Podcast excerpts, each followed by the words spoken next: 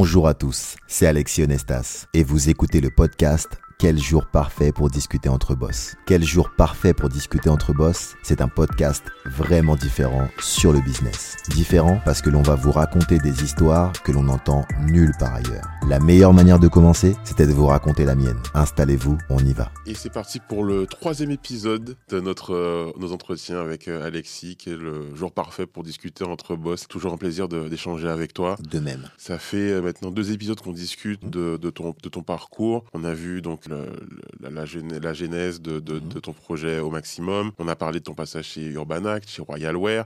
Et tu nous as teasé un peu euh, ce qui s'est passé après la, la fin de l'aventure euh, Royalware. C'est le moment où tu étais, tu as, as re-rencontré euh, quelque part euh, Didier Piquion Ouais. après la fin de son parcours chez Urban Act et toi la fin de ton parcours chez Royalware. Yes. Qu'est-ce qui se passe pour vous à ce moment-là Euh, Quel est votre état d'esprit Euh, Bah déjà, on s'est jamais quitté. Ouais. Déjà, on s'est jamais quitté depuis euh, notre rencontre chez Urbanact. Ok. On est devenus potes, on est devenus amis. On bouge beaucoup, on sort beaucoup. Mhm. Lui fait euh, est de plus en plus dans, dans, dans l'événementiel. Mhm. Il commence quelques soirées qui s'appellent les Rimshot Party, Mhm. qui était une grosse soirée soul à Paris avec des musiciens. Et moi, je suis, euh, je suis euh, à Royal Wear à fond. Il démissionne d'Urbanact, j'y- j'arrête Royal Wear, Royal Wear s'arrête et on se rend compte. Et je me je souviens, on est chez lui à pas faire grand chose parce qu'on s'est, on réfléchit en fait beaucoup, tu vois, mais en soi, on crée rien et on sort beaucoup. Ouais. Et on se rend compte que pour rencontrer les personnes qu'on a envie de rencontrer, pour Mhm. échanger avec les personnes, on est obligé de faire euh, trois ou quatre soirées. Ouais. C'est-à-dire qu'on est obligé d'aller euh, dans les soirées euh, du Gibus pour avoir du son cool. Mhm. Big up à Big Jourville, Mhm. pour ceux qui savent. On est obligé d'aller dans les soirées sur les champs Pour avoir un côté un peu plus classieux, Mhm. tu vois, un peu un truc, où on, on se la raconte un, peu, peu tu vois. Voilà, un peu sympa, tu vois. Et on est obligé d'aller dans les soirées un peu plus soul, vers euh, les hauteurs de Montmartre ou euh, vers euh, les quais de Valmy, tout ça, pour avoir euh, des soirées où on peut écouter de la soul, où on peut parler avec des gens de musique, échanger autour du, de, de, de sons, tu vois. Ouais. voilà. Mhm. Et on se dit, mais en fait, ces communautés-là, elles se parlent pas. Ouais. Ces communautés, elles n'échangent pas.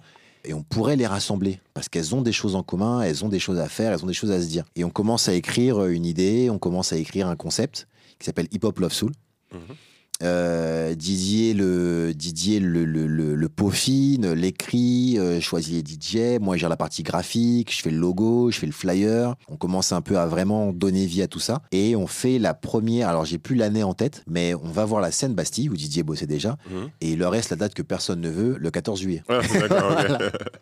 Pourquoi personne ne la veut? Parce qu'en fait, c'est une date où les gens ne payent pas. Ouais. Tu vois, t'es dehors avec tes potes, Mhm. tu te balades. euh, Ouais, ouais. pff, voilà, t'en as rien à faire d'aller en soirée payer un truc, tu vois. C'est dehors que ça se passe Ouais, le ouais, 14 c'est ça. juillet. Et on se dit, vas-y, on l'apprend. On l'apprend, on fait ce qu'on a à faire et tout. Et là, on joue notre vie, en fait. On joue notre vie parce que parce que c'est le premier projet qu'on lance après, en fait, nos carrières respectives. Parce que là, on se lance vraiment Mhm. indépendants ensemble. En fait, et là, dans Hip Hop Love Soul, se, se concentre tout ce qu'on a appris, chacun de son côté, dans nos carrières. C'est-à-dire le street marketing d'Urban Act, euh, le côté logo Mhm. et euh, impact de Royal Wear, Mhm. Storytelling d'au maximum, Mhm. euh, lui ce qu'il a vu fait avec Hip Hop, avec euh, Rimshot Party, avec ce Mhm. qu'il a fait tout ça, tout en fait se mêle et lui s'occupe réellement d'organiser une soirée Mhm. et moi je m'occupe de la communication.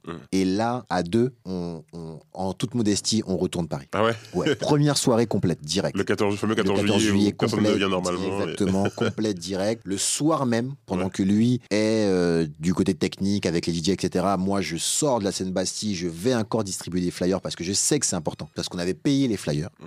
et les flyers ne serviraient à rien le lendemain. Oui. Donc, on, on voulait vraiment optimiser le tout. Et je vais en fait à Bastille, donc dans, dans les rues, distribuer des flyers. C'est ce soir, euh, mesdames, c'est ce soir, messieurs, venez, etc., etc. Et la soirée en soi, on avait tellement communiqué, on avait tellement monté des partenariats, on avait tellement fait des choses. Bah, en final, euh, voilà, c'est le succès. Et euh, ça devient une soirée mensuelle Mhm. à la Seine Bastille. Et pendant deux ans, on ne fait que ça. On vit de ça. On vit très mal de ça. Euh, mais on survit avec cette soirée. On existe avec cette soirée. On, on- et on rencontre bah, tout Paris Ouais. parce que ça devient le lieu où il faut être. On commence à faire des préventes. Mhm. Chose qui était quand même très rare au niveau des soirées hip-hop, tu vois. Mais en fait, ça commence à devenir vraiment plein. Donc on a besoin d'avoir ce, ce- ce seuil de, de, de, de prévente pour, euh, pour prévoir euh, comment la soirée se passe. On rajoute des DJ au fur et à mesure dans l'aventure pour dynamiser la soirée. On fait des thèmes Mhm. et Hip Hop Love Soul euh, existe quoi. En fait, le monde de la nuit, c'est un autre monde que celui que, que tu connaissais. Ouais. Alors, même si Didier, lui, lui euh, Mhm. l'avait un peu euh, fait avec les rimshots, mais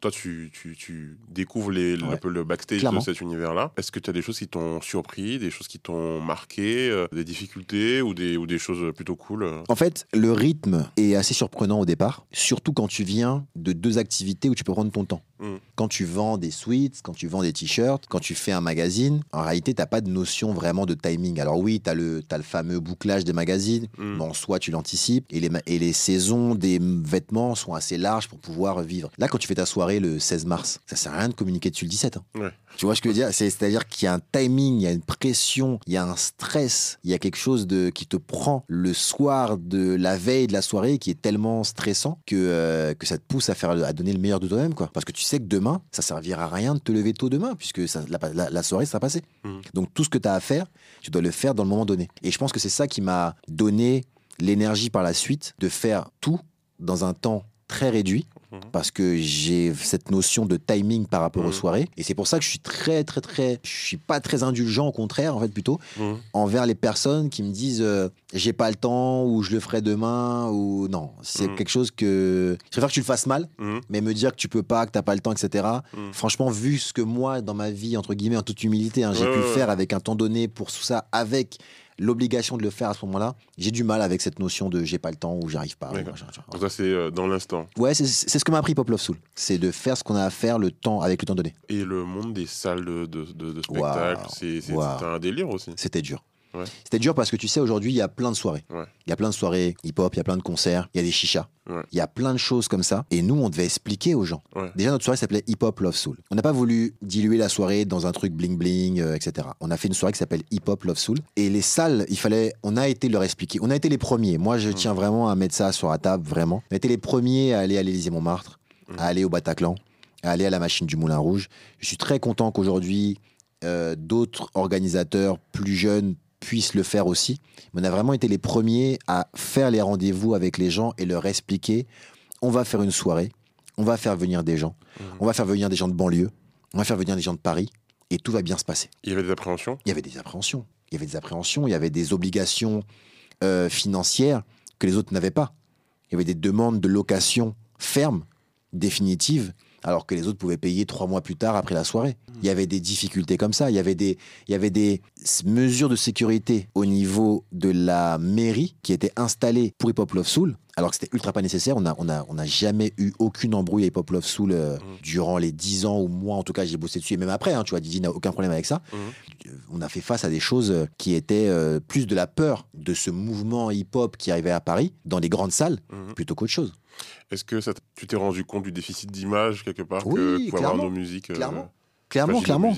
Clairement, c'était, c'était et du racisme aussi. Ouais. Disons, disons les mots, Ouais, parce que tu vois, c'était, euh, c'était des gens de plein de communautés différentes qui se regroupaient dans une même salle. Et en fait, ça, ils n'avaient jamais vu ça à ce niveau-là, Mhm. et surtout avec ce niveau de professionnalisme. Mhm. C'est ça en fait le, c'est ça en fait qui a vraiment tout changé. C'est-à-dire qu'en fait, ils savaient pas où nous placer parce qu'on arrivait à faire ce qu'on disait. Mm. Quand à 2 heures la soirée était complète et qu'on fermait les portes, c'était complet. Si t'arrivais, franchement, si t'arrivais à 3 heures du matin Hip Hop Love Soul, tu ne rentrais pas. Et nous, ça nous dérangeait pas parce qu'on avait déjà organisé notre soirée en billetterie, en ceci, cela. Quand on arrivait en disant ouais, ce soir on est complet, ils comprenaient pas parce qu'ils ils disaient souvent qu'on était, euh, comme on était des mecs du hip hop, on était freestyle, on allait voir comment ça se passait. ouais. Tout était quadrillé chez nous. Mm. Tout était organisé au millimètre près. Et ça, limite, ça, c'est pas que ça les dérangeait, mais c'était troublant pour eux. Est-ce que tu avais l'impression que même euh, d'être obligé de- d'en faire plus quelque part Oui. pour montrer que oui, parce que, mais ça, ça a toujours été le cas. Ouais. Euh, depuis le fanzine, depuis Royal Wear, on a toujours été obligé d'en faire plus. Un, parce que on est, mais ça, on l'a choisi. On est une culture, euh, on est une- le hip-hop est une culture contestataire à la Mm, base. Tu mm, vois ce que je veux dire? On est là pour revendiquer des choses. Donc quand tu choisis une culture euh, qui critique, qui Mm. dénonce, il faut pas s'attendre à, à être accueilli avec des fleurs, tu vois, ça c'est pas un souci. Mais dans Hip Hop Love Soul, on a été obligé d'en faire plus parce que on voulait déjà nous euh, faire en sorte que tout se passe bien parce qu'on savait qu'on n'avait pas de chance, que les que les salles, la préfecture, la police, tout le monde nous attendait au tournant. Ouais. Donc on était obligé de faire mieux pour justement euh, continuer à exister. Mhm. Et parce que nous, on était aussi exigeants envers nous-mêmes.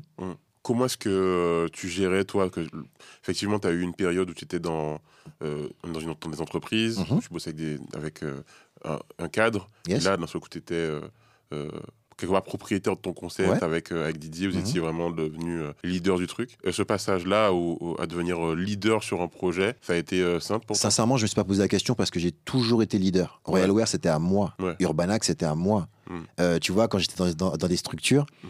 J'étais tellement impliqué et ça se sentait. Je pense que c'est pour ça que j'ai pu monter aussi vite dans ces différentes structures. Mm. J'ai- Je me suis jamais dit, pas un seul jour réellement, Urbanact, euh, c'est à Olivier Brandon, donc je vais en faire moins. Royal Wear, c'est à Sully Field, donc je vais en faire moins. De toute façon, c'est pas mes boîtes. Je me suis jamais dit dans les choses. Mhm. Quand j'étais employé quelque part, j'ai pas été employé longtemps. hein. J'étais employé sur deux tafs seulement. Mais quand j'ai été employé sur quelque part, je me suis toujours donné à fond. J'étais avant l'heure ce qu'on appelle un intrapreneur. Mhm. Tu vois, vraiment. Mais, mais tu- là, moi, la question que- qui me vient, c'est Mhm. euh, du coup, vous étiez deux jeunes hommes noirs, Mhm. patrons d'un projet de soirée. Ouais. Vous n'étiez pas beaucoup euh, sur Paris à ce moment-là? Non, non, c'est venu après. Mhm. C'est venu après. C'est venu après. Et on n'était pas beaucoup dans notre style de soirée à ce niveau-là. Après, il y avait pas mal d'organisateurs dans les soirées un peu plus club, vraiment clubbing. Mais nous, oui, des événements comme ça, dans des salles de spectacle, on était les seuls. Et comment vous avez fait pour vous faire connaître, communiquer sur vous? Est-ce que déjà les réseaux sociaux ont une. C'était ça la force de Didier et moi. C'est-à-dire que, en fait, à l'époque, moi, je sais pas organiser une soirée. Ouais. Et jusqu'à présent. Mm. Didier est organisateur de soirée. Et moi, j'étais un communicant. C'est-à-dire que pendant que lui organisait la soirée, Mm. il écrivait, trouvait les DJ, trouvait les thèmes, Mm. trouvait les salles, etc. Moi, je communiquais dessus H24. C'est-à-dire que je m'étais fait un planning, Ouais. pour résumer rapidement. Je voulais que les gens entendent parler d'Hip Hop Love Soul du matin au soir. Donc j'avais vi- j'avais visé euh, le métro parce que on était placé en métro. Mhm. J'avais visé les écoles, les BDE, etc. parce que c'est là que tu passais ta journée. Mhm. J'avais visé la radio parce que tu écoutais la radio après. J'avais visé les autres soirées. On, a, on débarquait dans les autres soirées avec des t-shirts hip hop love soul, on distribuait Ouais. des flyers. Tu vois, tout était, c'était, tout était quadrillé parce que j'avais que ça à faire. Mhm. Comme j'avais la chance d'avoir un associé ultra complémentaire et ultra compétent. Je faisais que communiquer. Tu ne pouvais pas rater Pop Love Soul. Il y avait des affiches partout, il y avait tout ça. C'était vraiment quelque chose de d'omniprésent parce que je n'avais pas l'autre partie à faire. Comme j'ai souvent dit, une fois que les portes s'ouvraient, moi j'avais fini mon taf. C'était à Didier de jouer en fait. Là, on est autour de 2008, 2009. Ouais, tout ça. Ouais. Parce que moi, j'arrivais à Paris à ce moment-là. Et je peux te dire que oui, j'entendais parler de Voilà, exactement. Soul. Tu vois, exactement. Des spots radio, des spots sur trace, des, Ouais, ouais. des spots partout en fait. Et notamment sur les réseaux sociaux. Et c'est à ce moment-là un peu. euh, MySpace, on a, on a défoncé MySpace. euh, MySpace et Facebook arrivait aussi. ouais, Facebook aussi après, ouais, c'est ça. Du coup, le digital rentre dans enfin, le numérique, pardon, rentre dans, ton, dans, ton mindset, dans, Mhm. ton, dans ton façon de travailler. Yes. Comment ça se passe au début? Tu, as, un peu, tu tâtonnes un peu sur le truc Ce fut ma grande époque Twitter. Ouais. J'ai vraiment été à fond sur Twitter parce que Twitter, ça a été le premier à proposer des outils de programmation. Mhm. Et en fait, les gens se disaient, mais comment tu arrives à tweeter toute la journée? Et en fait, je programmais des tweets. Bonjour. Mais ça, c'était c'était quelque chose aujourd'hui, on dirait, Oui, c'est oui. quelque chose de normal. Mais à l'époque, il fallait acheter des outils pour programmer tout ça. Ou de suite, euh, tweet deck, Exactement. ouais. Et tout ça, je le mettais toute une journée. Bonjour et tout machin. Alors, vous mangez quoi? Écoutez ça, écoutez ci. Et les gens, en fait, passaient leur journée à lire mes tweets. Ouais. Et, euh, et c'était incroyable. Et Facebook, j'ai vachement anticipé le mouvement de l'influence. euh. Mhm. Par exemple, on a été euh, parmi les premiers à offrir des avatars aux gens. Mhm. Tu vois, les avatars Facebook, là, que tu ouais. mettais au préalable avant de mettre juste ta photo, Ouais, euh, j'y serais. Tu vois, les fameuses j'y serais de soirée. Et ben au final, ça, on a vraiment développé ce truc-là. Et en fait, quand tu arrivais sur Facebook, tu avais un panel de gens à qui j'avais envoyé. Je prenais la photo des gens, je faisais un peu de graphisme, je mettais leurs photos sur le flyer Pop Love Soul, et boum, tu avais ton, ton, ton avatar à avoir. Et pourquoi moi, j'ai pas le mien? Et pourquoi elle est là? Et pourquoi lui est là? Et non, non, le, le- le- le digital, ça a été magnifique parce qu'on pouvait enfin euh, créer des concepts, quoi. Mais du coup, même euh, le métier de community manager se crée à ce moment-là. Exactement. Euh, T'as été en fait community manager. en fait. Ah oui, clairement. Ouais. Et reprendre des informations qu'on avait. Je m'en souviens, il y avait des magazines euh, d'agenda qui parlaient de nous. Mhm.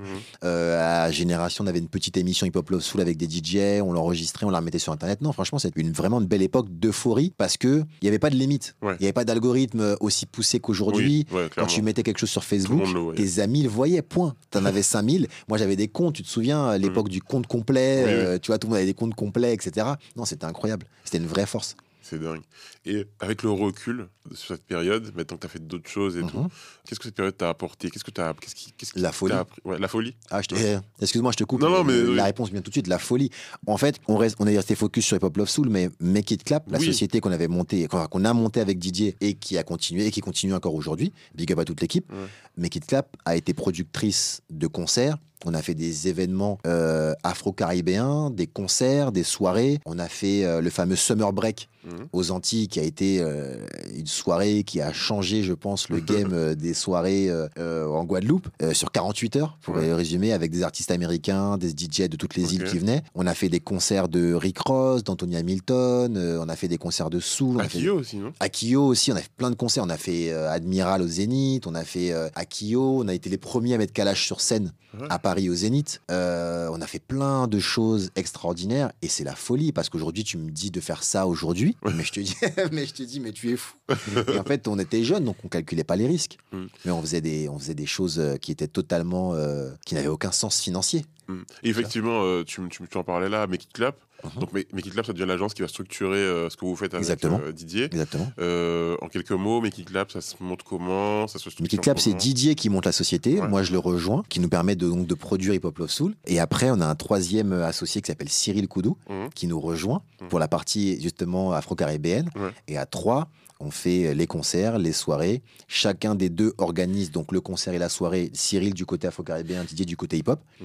Et moi, je m'occupe de la communication. Et de là, on fait, euh, comme je t'ai dit, hein, les concerts de Easy Kenenga, de Kalash, de Admiral, de Akio, de La Perfecta, Ouais. euh, de plein, plein, plein d'artistes. Et du côté hip-hop, euh, comme j'ai dit, de Rick Ross, de Anthony Hamilton, euh, de, de, de plein d'autres, de Jérémy, euh, à l'époque, tu vois, c'est Oui, incroyable. hein, tu vois. Jérémy, oui. Et des soirées, on a fait une énorme soirée euh, qui restera dans les années aussi, qui s'appelle Chic and Trendy. Ah, euh, qui avait lieu euh, à Paris. Et en fait, on a tellement communiqué qu'on s'est retrouvé avec euh, l'after du mariage de Tony Parker. ah ouais Dans la soirée, ouais, ils ont débarqué, ils ont débarqué en bus. Il y avait Cut Killer, il y avait Thierry Henry. Ah, ouais. Ah non, non, c'était une soirée incroyable. Il y avait tout Paris. On a fait vraiment des choses folles, mais parce qu'on était jeunes. Et pour le coup, c'est marrant Ouais. parce que je te regarde en même temps que tu me parles de ça, t'as les Ouais. étoiles dans les yeux, Ah encore plus que sur les autres histoires que tu m'as racontées. Ah oui, as non. Ah oui. Que ça, ça te manque un peu le monde, ce, ce monde-là? Ça me manque pas. Ouais. Mais j'ai apprécié de le faire à l'âge. En fait, c'est pour ça que j'ai apprécié, pour ça que tu, c'est pour ça que j'en prends plaisir Ouais. à en parler, parce que, en gros, on va résumer ça comme de 20 à 30 ans, Mhm. et c'est l'âge idéal. Mhm.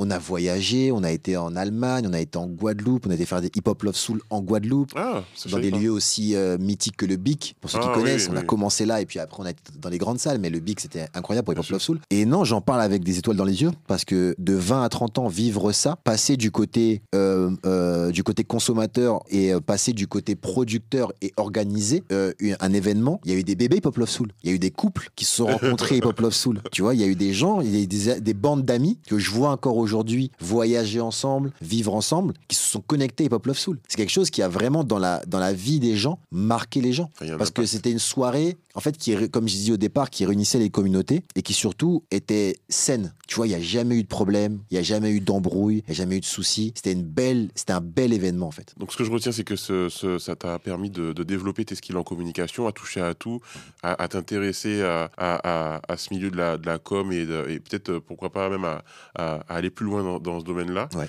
Et par la suite, euh, à créer, euh, pourquoi pas, une agence. C'est ça, exactement. Je pense qu'on va en parler de ça, mais parler. ça sera, à mon avis, dans un prochain épisode. les Ok. amis. Euh, merci à toi pour, pour toutes ces pépites, encore une fois. Merci je pense beaucoup. que là, les gens, s'ils ne deviennent pas des boss après avoir Ah écouté ouais, ces, émissions, il n'y a, pas moyen. là. Clairement. Merci à toi Merci à toi. et à très vite pour la suite. Merci à tous pour votre écoute. Si le podcast vous a plu, n'hésitez pas à me le dire en commentaire et à mettre une étoile sur Apple Podcast. Ça permettra à Quel jour parfait pour discuter entre boss d'être en tête du classement et être encore plus visible.